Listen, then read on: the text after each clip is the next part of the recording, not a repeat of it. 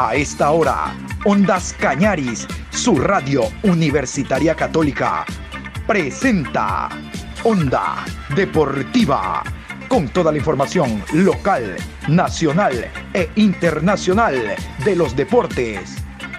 Comenzamos.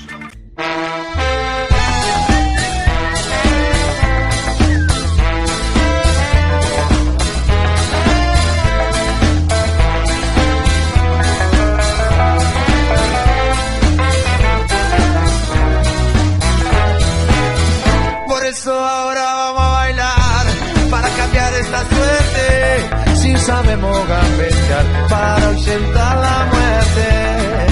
Vamos a bailar para cambiar esta suerte. Si sabemos gambetear para ausentar la muerte. Hola, ¿qué tal? ¿Cómo le va? Buenas tardes, mi querido Juan Pablo. Aquí estamos iniciando la programación a esta hora de la tarde, hoy 6 de octubre, programa 1057 1057 a 45 días del Mundial de Qatar. Nos acercamos al Mundial de Qatar. Eh, hay todavía partido amistoso que va a eh, realizar la selección ecuatoriana. Eso lo hablaremos más adelante porque nosotros estamos en Qatar. Chile no, nuestros árbitros ya saben, ya saben, igual que los chilenos lo van a ver por TV. Vamos a hablar en, este, en esta programación del el momento que está viviendo no solo el fútbol albateño en relación a los dos clubes, Técnico y Macará, que el, uno más comprometido que el otro con esta posibilidad de perder categoría. Hablamos del Macará, Técnico no se aleja del todo. Esta semana tiene un partido durísimo ante Independiente visitante, Macará local ante otro que ya está en la B que se llama 9 de octubre.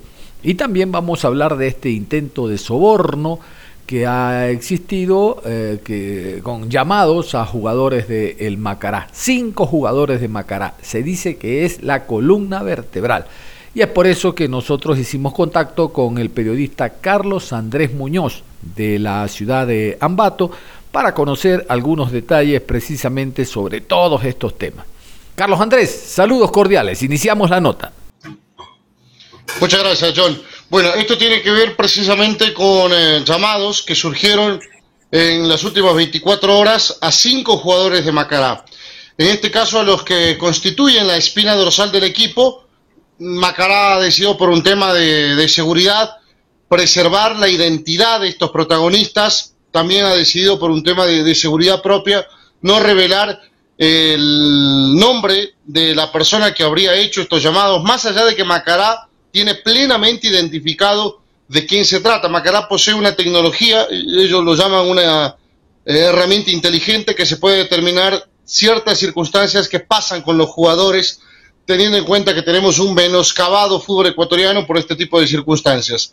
A lo cual eh, también reconocer el honor y el respeto de los jugadores que tan pronto recibieron estos llamados, comunicaron a sus eh, dirigentes que estaban siendo tentados con una cantidad de dinero. Charlando en intimidad precisamente con la dirigencia de Macará, dan cuenta que hubieron eh, cantidades económicas que, le ofertaron a estos cinco jugadores. A un jugador hay tanto para ti, al otro hay tanto para ti, y tienen que ver con ofrecer eh, el próximo partido. Entonces esto es precisamente lo que Macará eh, lo tomó con indignación, trató de elevarlo a la justicia ordinaria, pero penosamente en el Ecuador tenemos leyes de cartón. Si nos sucede con la delincuencia, si nos sucede con los antisociales, ¿cómo no en el plano deportivo? Es inentendible, anacrónico, que a usted le roben y que no conforme con la flagrancia, uno tenga que acudir a denunciar. Caso contrario, el delincuente en menos de 24 horas está otra vez delinquiendo en las arterias de cualquier ciudad. Bueno, esto que pasa en nuestra sociedad civil es mucho más eh, común en la parte deportiva, donde lamentablemente el COIP no tipifica el delito del soborno. Sí, señor, muy bien dicho, leyes de cartón, ¿no? Eso es lo que nos dejó el prófugo y eso lo digo yo. Resulta que ah, en Guayaquil, por ejemplo, usted le disparan y usted no tiene que ir todavía al sanatorio, tiene que ir a poner la denuncia con la bala. Imagínese usted, como que la bala nos va a esperar. Oiga, mi querido Carlos Andrés, a ver, pero las llamadas se hicieron de manera indistinta, obvio, pero hablamos del mismo celular o de distintos celulares, distintos números. No, del mismo celular, la misma persona que se identificó es la misma persona dueña de la línea. Les decía líneas atrás que Macará tiene una herramienta inteligente para determinar este tipo de circunstancias y Macará conoce que la persona, y esto es lo que más eh, llama la atención, es una persona que no figura como dirigente, es una persona que no disimuló, se, llama Federico de los Palotes, y dijo, me llamo Federico de los Palotes y examinando con esta herramienta la titularidad de la línea telefónica, efectivamente se llama Federico de los Palotes, es decir, no tuvo empacho de acudir en primera persona y tratar de sobornar. Él llamó a cada uno de los jugadores ofreciéndole un monto para tratar de, conseguir una cierta ventaja competitiva o desnivel deportivo. Caramba, qué, cara dura, qué sinvergüenza, ¿no? Porque da su nombre y está registrado y todo lo demás. A ver, este, yo no lo comprometo si digo el nombre, porque el espíritu periodístico que tenemos usted y yo es investigar, es andar husmeando, andar detrás. A lo mejor el nombre Gabriel Vera también es supuesto, porque de lo que conocemos se llama Gabriel Vera. Este señor, no le digo cristiano porque un cristiano no hace eso. Eh, entonces podríamos hablar de que también fijó el nombre, pues Carlos Andrés, no podría ser eso. Desconozco la identidad, de hecho la gente de Macará no lo ha ventilado de manera pública, por eso los jugadores tampoco han sido expuestos. Macará ha decidido, y me parece con justa razón y derecho, preservarse las identidades de los protagonistas. Lo que me han confiado es que fueron cinco jugadores titulares, cinco jugadores influyentes en el primer equipo que fueron contactados con el claro propósito de ofrecerles dinero a cambio de una merma en su actuación deportiva. Pero insisto, en Macará y, en lo que manejo como periodista es que no hay información real sobre la identidad de esta persona y tampoco se ha revelado quiénes son estos cinco jugadores porque temen eh, represalias, eh, temen eh, algún problema que pueda suscitarse en el futuro, teniendo en cuenta que cada vez estamos peor en materia delincuencial, violencia, etcétera. Sí, señor, sí, señor, sí, señor. Pero al delincuente hay que denunciarlo y dar su nombre. Yo por lo menos lo investigué y me dijeron Gabriel Vera.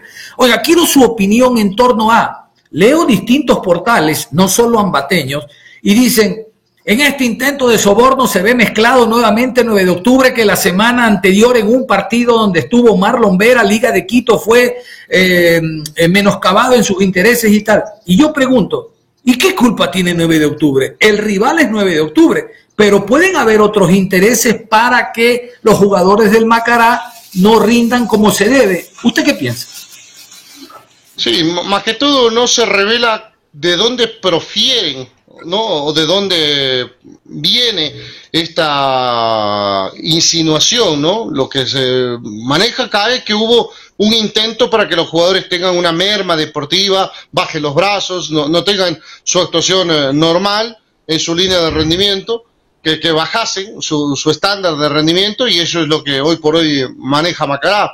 E, es penoso que lastimosamente existan estas limitaciones tanto en la justicia ordinaria como en la justicia deportiva, porque creando un breve contexto, en la justicia ordinaria el COIP, el Código Orgánico Integral Penal, no tipifica el delito del soborno. Otra figura que Macará trataba de encaminarla desde la fiscalía era el cohecho, pero el cohecho necesita tener dos elementos, los cuales tampoco encuadran. Una, malversación de fondos públicos y la segunda tiene que ver con participación de funcionarios del Estado. Acá no hay gente del Estado, no hay dinero público, por lo tanto no se encuadra. La última y tercera opción que le quedaba era tener un testimonio vinculante. En este caso, llevar a los jugadores, o al menos uno de los cinco contactados, a que en fiscalía entregue su versión.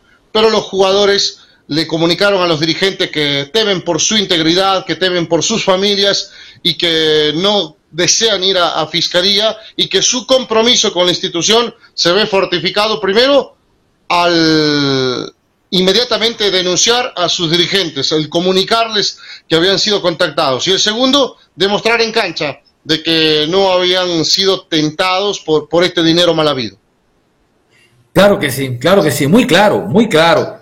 Eh, por ejemplo, en el partido 9 de octubre en Liga de Quito, todavía no se vincula a, alguien externo que haya incidido para el mal arbitraje de, mire, con M, de Marlon Vera, porque hay otros interesados. Y vamos con nombre, a Católica le interesa que no sume liga, a Barcelona, a ver, a Independiente le interesa que no sume liga, es decir, hay otros interesados. ¿Por qué pensar que es el mismo 9 de octubre? Ojo, no soy abogado para nada de 9 de octubre, ni Dios quiera, pero si algo hubiese querido hacer este equipo para salvar categoría, no hubiera esperado la fecha 12, ¿no le parece a usted?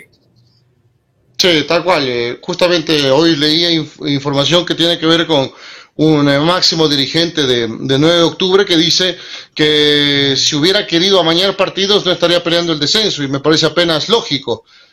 Si hubiera tenido estas facultades, las hubiera empleado tiempo atrás y el equipo no estaría en la hoguera del descenso como lo está vamos a ver, el tema es que aquí queda a la intuición, al libre pensamiento de cada quien. Cada quien atisba lo que quiere. Claro que sí. A ver, Carlos Andrés, pero usted que es un periodista con experiencia, mucho recorrido, yo lo sigo hace mucho tiempo.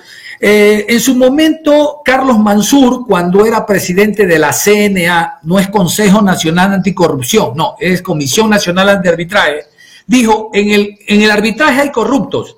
Se le preguntó nombre y dijo, no, no, a mí no me toca decirlo. Muentes iba a denunciar, este Muentes, que en el, año pasado en el partido Gualaceo 9 de octubre le querían dar 5 mil dólares a Carlos Vallas. Mañana lo denunció en fiscalía, no denunció. Eh, ¿Hay corrupción? Usted que conoce eh, con los antecedentes que le cuento, si los presidentes de distintos organismos hablan de que hay corrupción en el arbitraje. Claramente hay, hay denuncias que han quedado en saco roto. Realmente los dirigentes, eh, los eh, protagonistas que, que, tú muy bien citas, John, en su momento argumentaron tener pruebas y que iban a hacer su legítimo derecho de la denuncia, que, lo iban a, a, realizar, y luego terminó quedando en agua de borrajas, lo cual quiere decir que claramente aquí hay un poder, hay una estructura, hay una organización que genera discusión, que genera debate, que genera nerviosismo y que los dirigentes, muchos de ellos se privan o se autolimitan o cambian de criterio. Este es un problema de larga data. Si estamos tan limitados en la justicia ordinaria, tendrían que ser los propios dirigentes los que se convoquen en un congreso y busquen la manera de colocar un entramado para tratar de llegar a este tipo de circunstancias, pero ahí luego se van a encontrar con esta limitación que van a encontrar con que existe Juanito Buenaventura. Y Juanito Buenaventura llamó a un determinado club, a un determinado jugador, le ofreció X cantidad de dinero para que aparentemente eh, pueda tener un rendimiento paupérrimo, favoreciendo a otro club. Pero cuando van a tratar de castigarlo en la justicia deportiva, se encuentran con que él no figura en el padrón de un equipo no es dirigente, no es un actor directo, por lo tanto no cabe la sanción. Van a la justicia ordinaria y nos encontramos con que el delito de soborno no está tipificado. Entonces nos estamos dando cuenta que estamos atados de pies y manos y que esto ya se está volviendo eh, moneda de cambio que permanentemente estas prácticas se están volviendo recalcitrantes, se están volviendo comunes y que no hay manera de sancionarlos, porque la justicia ordinaria no da cabida y en la parte deportiva hay astucia porque se dice, listo, sancioname. Van al padrón y resulta que no figura. Entonces, ¿qué tipo de sanción puede haber? Exactamente, muy bien dicho, exactamente. Aquí yo tiro la piedra y no escondo la mano, saco la cabeza, pero no estoy registrado pues como, como directivo. Para cerrar este tema, hace un par de semanas, yo entiendo que usted también escuchó un audio de un tipo que llamaba a un jugador del Manta para que favorezca a Santo Domingo y le ofrecía 10 mil dólares. La consulta, ¿usted comparte esa máxima de que el árbitro, si al árbitro lo, lo, quieren corromper es porque hay un dirigente corrupto? El árbitro no se corrompe solo, debe haber atrás un maquinador para corromper al árbitro. Claro, tal cual, se configura para que alguien reciba es porque alguien ofreció. Y claramente este es un círculo vicioso que hay en el fútbol ecuatoriano. Eh, ha habido gente que no ha tenido empacho alguno en salir a la arena pública y decir, yo trabajo amañando partidos, yo trabajo ofreciendo a los jugadores que, ha habido gente que, no ha tenido problema. Seguramente tú lo habrás entrevistado, yo le, entrevisté en varias ocasiones al, famoso personaje que, se atribuía que él arreglaba partidos. Entonces esto realmente existe en el fútbol ecuatoriano, pero son los dirigentes los conminados a tratar de erradicar, pero simplemente queda en un discurso que es eh, populista, que trata de llegar a los primeros planos, ocupar eh, ciertos titulares en, la prensa, pero verdaderamente una solución, una panacea, es falso. Sí, señor, sí, señor. A mí lo que más me ardió, te cuento, eh, Carlos Andrés, es que este Genaro Guacón apareció acá en Guayaquil. Después que hubo todo este despelote, hay una foto que él está como periodista deportivo de un emisor en Guayaquil y está uniformado para jugar un torneo en el complejo de periodistas en Guayaquil. ¿Cuándo? Yo nunca lo vi y nunca lo escuché, nunca lo leí en ningún lado Guacón, simplemente cuando se destapó el avispero. A ver, mi querido Carlos Andrés, no quiero por favor que te despidas sin antes me des una opinión eh, concreta, eh, muy versada, como tú te manejas, respecto al momento actual futbolístico que vive el conjunto de Macará. No sirvió el cambio de técnico, las incorporaciones extranjeras no dieron la medida y lamentablemente todo apunta, ojalá me equivoque, porque Macará es un grande, con Paul Vélez llegó eh, enseguidilla a torneos internacionales, a perder categoría. ¿Cuál fue el efecto desencadenante? O mejor, ¿dónde se originó este momento del Macará? Tiene que ver con dos eh, cosas muy puntuales. Erraron en la contratación de los jugadores y la segunda el haber eh, tenido exceso de paciencia con Paul Vélez. A ver, no los culpo a los dirigentes porque Paul Vélez es el eh, técnico más importante de la historia de Macará. Entonces, si es el técnico que lo llevó al Olimpo, que les dio las mejores satisfacciones, ¿cómo no esperarlo? El tema es que los dirigentes se enseguecieron creyendo que Paul Vélez iba a revertir, pero en algún momento había que dar una vuelta de timón. El equipo iba a encallar, el equipo iba directamente al iceberg. Había que darse cuenta y, se lo habíamos advertido eh, con el respeto que se merece Paul por lo que representa, por su capacidad como entrenador, pero él no le podía dar vuelta de rosca a estos jugadores que el propio Vélez pidió en consenso con los dirigentes. Por eso los dirigentes no terminan echando a Paul Vélez, porque siempre se manejaron en consenso. Todo lo hacían la familia Salazar y Paul Vélez en sana comunión de ideas. Miller proponía un hombre, Paul proponía otro, lo debatían y lo contrataban. Entonces, dos cosas fundamentales. La pifiaron en el tema de los eh, jugadores. Una cosa es lo que creían y otra cosa es lo que fueron. Y la segunda, el exceso de paciencia para una era que no tenía vuelta de hoja, una era que estaba eh, inmolada, una era que estaba marchita, que no había forma de que pueda devolverle a Macará los primeros planos, y eso lo terminó condenando. Eh, trajeron a Marcelo Freita, que es un motivador, que es un técnico con carácter, producto de cómo se manejó como futbolista, pero me parece que es demasiado tarde.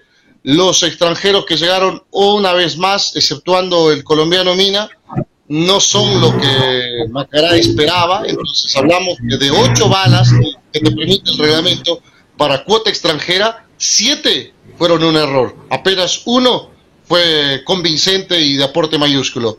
Eh, Fabián Mina Zapata, el colombiano. Entonces, ahí están las circunstancias del por qué Macará hoy por hoy está represado en los últimos lugares y, y con mucho pesar, junto a 9 de octubre, los más opcionados para perder la categoría.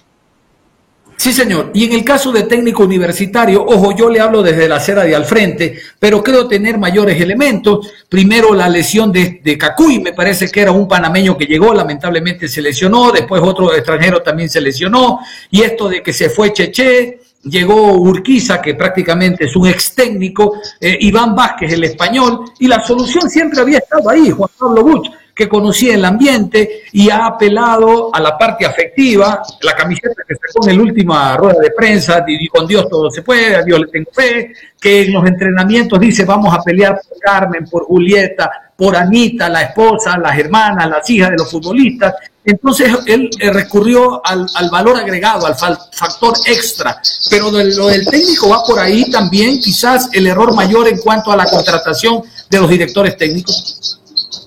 En el caso de técnico, en cambio, es un fenómeno que ya es común. No invierten al inicio, invierten al final. Hay cultura de ahorro en el génesis del campeonato y en el segundo semestre del año sueltan la casa por la ventana. Un viejo cliché muy conocido en, nuestro idioma castellano. Eso es lo que le pasa a técnico. Al inicio existe mm, mucha limitación, cuentan las monedas. En cambio, en el segundo semestre, cuando se ven apremiados, cuando el agua les va llegando al cuello, empiezan a desprenderse, empiezan a hacer gestión y empiezan a recomponer. En técnico, en cambio, existe muy buen ojo porque los futbolistas que trajeron han sido sustanciosos para el cambio de cara del equipo. Eh, Marlon Medranda, que terminó jugando el partido contra el Cuenca, producto de la lesión de Roberto Luzarraga, que también es otro gran aporte. Denis Quintero, otro gran aporte. Te nombro tres, tres que han llegado, que han sabido eh, introducirse en la cultura y en el mundo técnico universitario. Luego está el pintor Byron Mina, que permitió que se recuperara Pata. Pata jugaba, si se quiere, con cierta bulia, porque sabía que no tenía reemplazante. Era el único lateral derecho que tenía en el plantel. Entonces, jugaba bien o jugaba mal, era titular. Cuando llega Byron Mina, pierde por tres o cuatro partidos su titularidad. Y en ese momento deja de ser Elvis y se activa y ingresa otra vez, como lo conocíamos atrás, en modo pata y empieza a jugar como antes. Luego el ingreso de Diego Armas es otro gran acierto en, el tema de la contratación del equipo. Otro es la llegada de Giancarlo Blanco, el colombiano, figura, goleador, y finalmente el Tiburón Palacios. Entonces, aquí se resume la diferencia entre técnico y otros planteles. Supieron elegir. Los que llegaron verdaderamente son refuerzos, marcan un desnivel, sumado a un gran eh, esfuerzo dirigencial para costear a estos jugadores, para tenerlos al día, para pagar punto a los premios, para cada semana tener una motivación. Te cuento algo rapidito y a la comunidad deportiva. La semana pasada, previo al partido contra el Cuenca, los jugadores fueron convocados a las 3 de la tarde. Les dijeron, John Hidrobo, usted futbolista de técnico, lo esperamos con su familia a las 3 de la tarde en tal lugar que los va a recoger un bus. Usted fue con su familia a las 3 de la tarde, sin sospechar que los iban a llevar a la laguna de Yambo, que es un lugar acá en Tumuragua, en Ambato, muy pintoresco. Ahí hay una leyenda urbana que aparentemente los eh, restos de los hermanos Restrepo habrían sido depositados en esa laguna. Se tejen una serie de historias, los catalogo como leyenda urbana. Pero en este lugar que ha proliferado la parte económica y la parte comercial, tienes todo tipo de restaurantes, de actividades, es muy hermoso, un lugar paradisíaco para visitar y los jugadores llegaron a ese lugar sin sospechar que les esperaba una tarde de motivación, de buena comida y de alegría.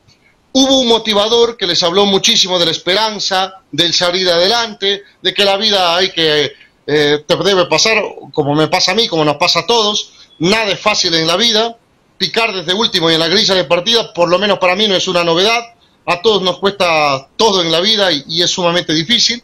Entonces llegó un hombre que les habló de motivación, de ir para adelante, de esforzarse, de trascender y un barco. Terminaron esta charla, se dieron un recorrido en un barco por toda la laguna de Iambo y los esperaba un almuerzo para los jugadores y toda la familia. Este tipo de motivaciones donadas por la dirigencia lo tiene hacia el equipo. Qué bueno, qué bueno que los señores Jara se hayan, puesto pila al final, como tú dices. Eh, mi querido Carlos Andrés, antes de finalizar, es que no quiero dejar agotado este tema. Te prometo que con este finalizo para no abusar de tu tiempo. El tema selección ecuatoriana de fútbol. Nosotros aquí hemos tenido eh, periodistas nacionales, internacionales, directores técnicos, hablando de el camino hasta llegar a Qatar y ahora que estamos en Qatar. De Ambato hablamos con Patricio Freire, mi gran amigo de tantos años, pero el año pasado, este año no conozco cuál es el sentimiento, la percepción que tiene la prensa ambateña en torno a estar en Qatar, a ser mundialistas. ¿Hay opciones para pasar a la siguiente fase? Cuéntame cuál es la idea que tienen ustedes, porque nosotros estamos en Qatar, Chile y los árbitros no, los ven por televisión. Realmente el que no se ilusiona con este equipo es porque no quiere ser optimista en la vida. Realmente es un equipo que nos invita a creer. Gozamos de tres arqueros, me parece que van a ser los finales. Galíndez, eh, Moisés Ramírez y, Domínguez, de muy buen rendimiento. Tenemos una pareja de back de lujo, Piero Incapié lo, vemos en el primer mundo futbolístico actuando la Champions y a qué nivel y polivalente de zaguero central o de lateral.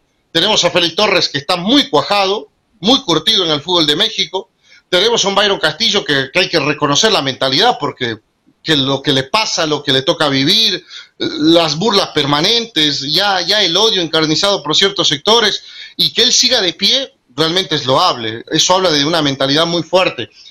Tenemos eh, luego el recambio en la mitad de la cancha, tenemos a Moisés Caicedo, que cada vez que lo vemos los domingos en el Brighton, nos hace ilusionar, Calito Grueso siempre milimétrico y prolijo, luego tenemos a Romario Ibarra, que cada vez eh, tiene esa velocidad supersónica y que nos abriga la esperanza de que a la hora de encarar es un jugador irrefrenable, luego tenemos a Gonzalito Plata, que creo que todos eh, nos provoca una devoción ese juego que, que tiene, y aquí me detengo porque es la materia pendiente.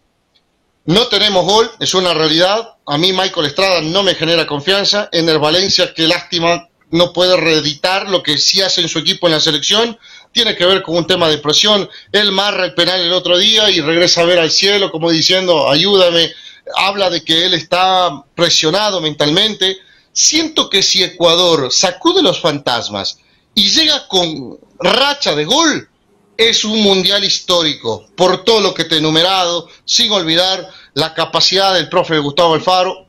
Creo que fue un deber moral para, para quienes hacemos opinión eh, comprar el libro. Me lo terminé devorando en, me parece, ocho días, porque era un libro fascinante, desde su, su historia, eh, cómo describe a sus hijas, eh, la inspiración, luego cuando habla de los budistas y, de lo que significa el arte de los budistas, que me parece que es una enseñanza muy, muy importante y convincente. Ellos eh, encuentran sin buscar, dice un, párrafo ahí de, este libro. Entonces realmente nos invita a creer que este va a ser un mundial histórico. Le tengo mucha fe al seleccionado ecuatoriano, nos representa, juega bien. Uno puede ganar sin convencer, pero este equipo gana de manera fehaciente, contundente, eh, decidora, así que realmente hay que creer. Sí, señor Carlos Andrés, realmente valiosísimo este aporte, no solo informativo, sino en cuanto a los conceptos que nos ha dado, sobre todo del tema selección ecuatoriana de fútbol y la opinión respecto a los clubes Macará y técnico universitario. Ya nos hemos cruzado contactos y estamos a la orden también en cualquier momento para seguir compartiendo puntos de vista y opinión de esto que nos apasiona. En la parte final, usted, Carlos Andrés. Bueno, yo agradecerte por, por estos minutitos para charlar siempre es un gusto. Acá en el, en el tema del periodismo uno tiene que eh, aprender a, dar la mano porque siempre se necesita de, un colega, siempre se necesita de un amigo y la vida es eso. Gustavo Cerati decía que la vida es una larga sala de espera. Por lo tanto, hay que saber hacer amigos porque en algún momento vas a tener frío y ese amigo que en algún momento lo hiciste probablemente te ofrezca abrigo. Así que siempre un gusto. Gracias a Carlos Andrés Muñoz, periodista de la ciudad de Ambato, y con esto cerramos la información deportiva a esta hora de la tarde, invitándolos a que continúen en sintonía de Ondas Cañaris. Ya está listo Patricio San Martín y sus clásicos por siempre. No se olviden, parada musical. Hoy jueves hay una música espectacular. Y más adelante, desde las 19, tendremos el noticiero Actualidad Tercera Emisión. Muchas razones para continuar en sintonía de Ondas Cañaris. Un abrazo.